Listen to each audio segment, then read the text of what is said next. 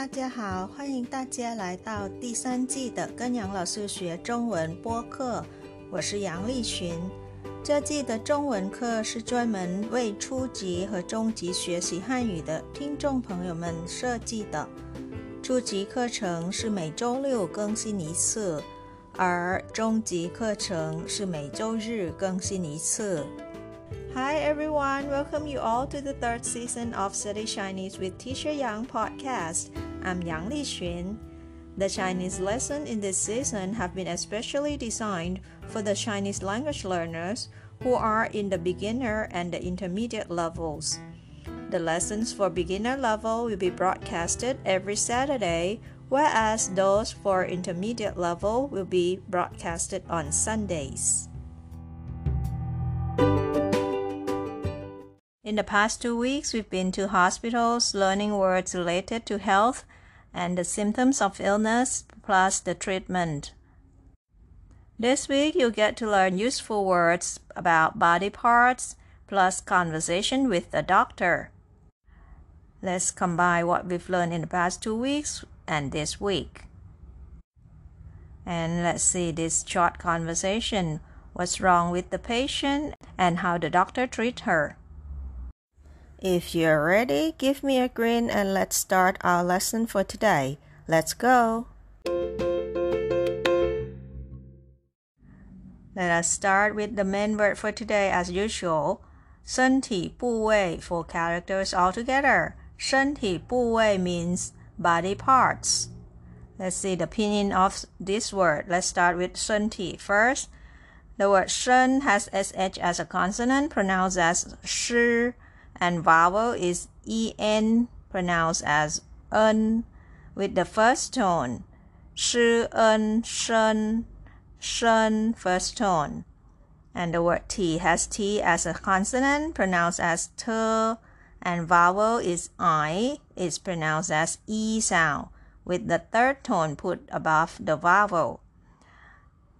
This is how you pronounce it. T e t t t t 体身体 this means body another word 部位部位 means parts the word 部 has b as a consonant it sounds as 波 and the vowel is single vowel u pronounced as u with the fourth tone let's pronounce it together 波 u 不 bu, bu, bu, bu. Fourth tone go all the way down.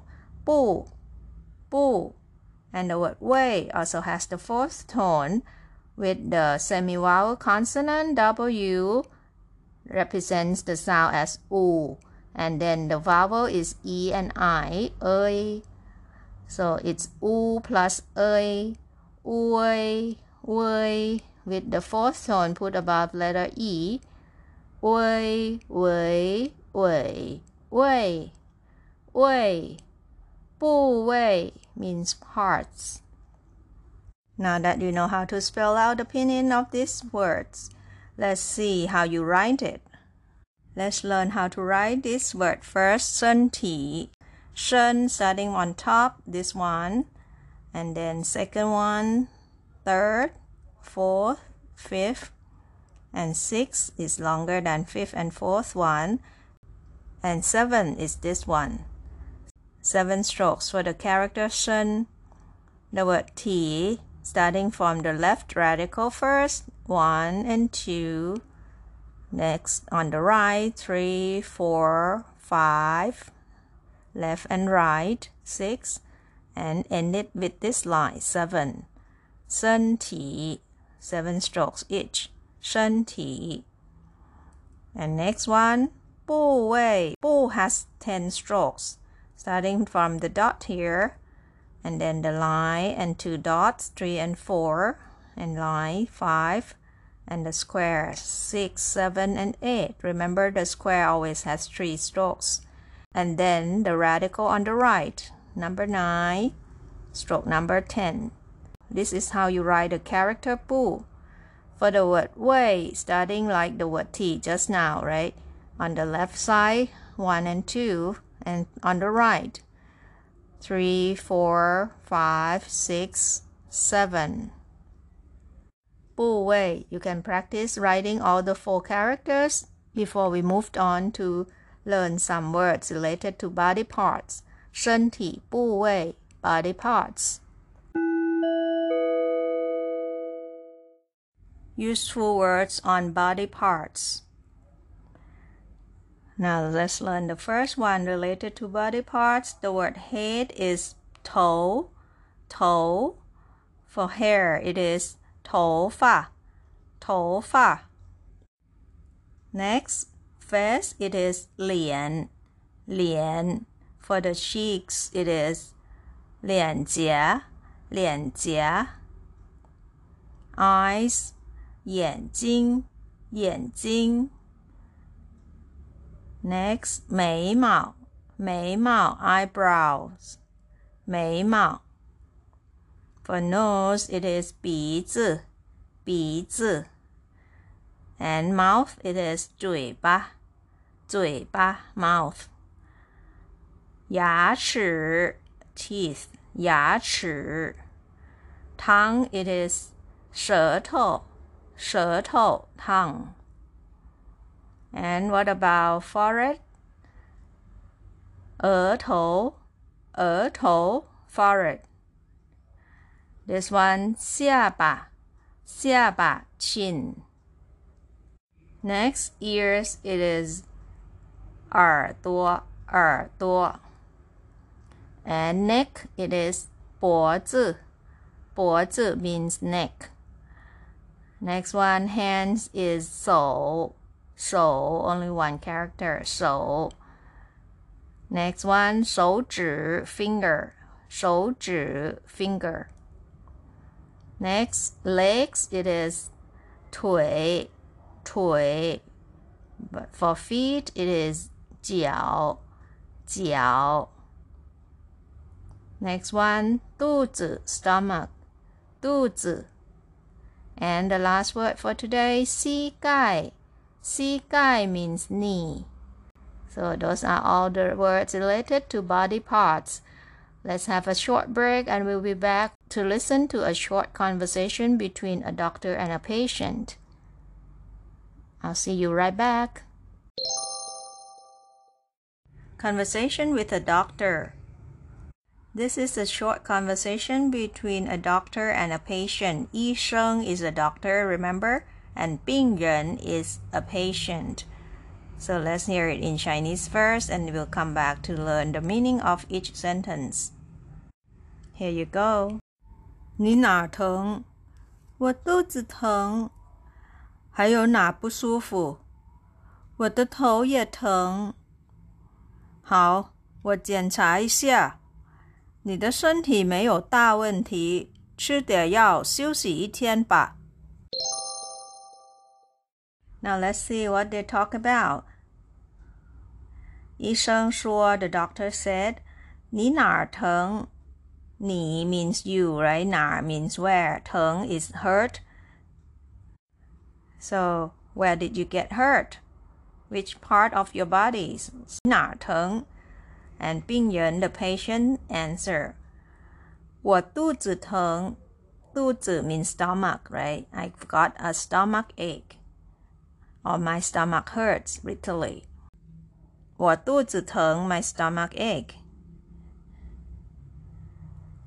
医生说，Doctor said，还有哪不舒服？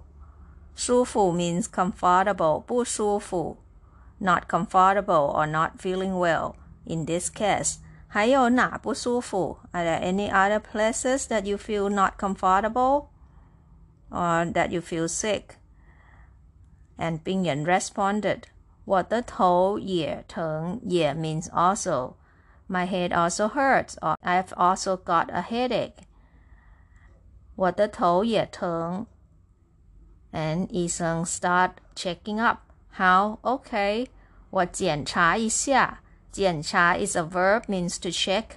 一下 usually used after the verb to mean that done something in a short period of time. 我检查一下。Let me check for a while. And then after checking up, 你的身体没有大问题. He said, your body 身体 is body, right? 你的身体 your body 没有大问题。问题 means problem, 大 means big. 没有 doesn't have or don't have. You're fine. You're not having a big problem with your health.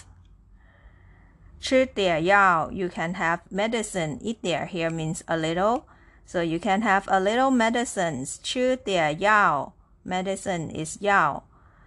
And then 休息 means rest or to have a rest. 一天 one day. 吧 is a, just the ending word. No meaning here. 休息一天吧. And you just have a rest for a day. So that's all the conversation. This patient got headache and stomach ache, and the uh, doctor said his health doesn't have a big problem. Just take some medicines and have a good rest for a day. Let's listen to this conversation one more time before we go to review and practice the words you learned today. Here you go. 你哪疼？我肚子疼。还有哪不舒服？我的头也疼。好，我检查一下。你的身体没有大问题， 吃点药，休息一天吧。朗读和复习，read aloud and review。身体部位，身体部位，body parts。Useful words related to body parts：一头，头，头，head。二头发， 头发，头发，hair。三脸，脸，脸，face。四脸颊，脸颊，脸颊，cheeks。五眼睛，眼睛，眼睛，eyes。六眉毛，眉毛。眉毛 eyebrows，七鼻子鼻子鼻子 nose，八嘴巴嘴巴嘴巴 mouth，九牙齿牙齿牙齿 teeth，十舌头舌头舌头 tongue。Next page 十一，额头，额头，额头，forehead。十二，下巴，下巴，下巴，chin。十三，耳朵，耳朵，耳朵，ears。十四，脖子，脖子，脖子，neck。十五手手手 hands. Last page of today's word. 十六手指手指手指 fingers. 十七腿腿腿 legs. 十八脚脚脚 feet. 十九肚子，肚子， 肚子，stomach。